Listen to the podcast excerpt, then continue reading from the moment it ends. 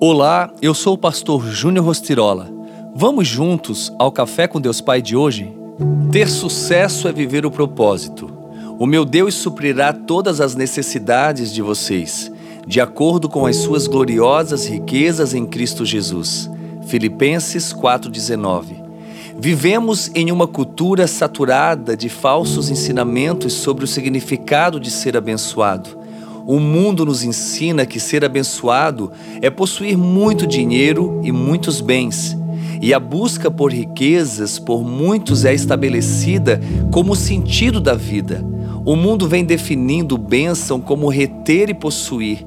No reino de Deus, a verdade é que ser abençoado não tem a ver com quanto uma pessoa tem financeiramente, mas sim com quem a pessoa é.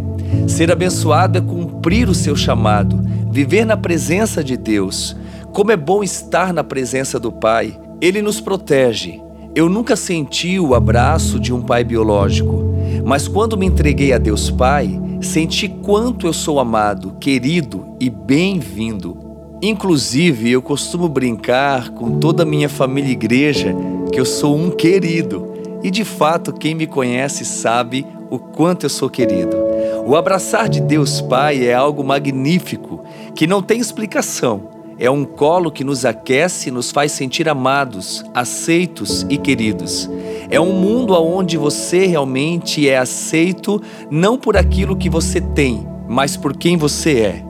Perceba que com Deus o termo sucesso tem uma conotação diferente da nossa.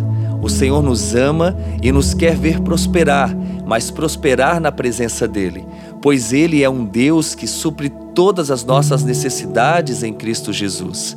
Viver o céu na terra ou ter êxito só é possível quando permitirmos que Jesus Cristo tenha o papel principal na nossa vida.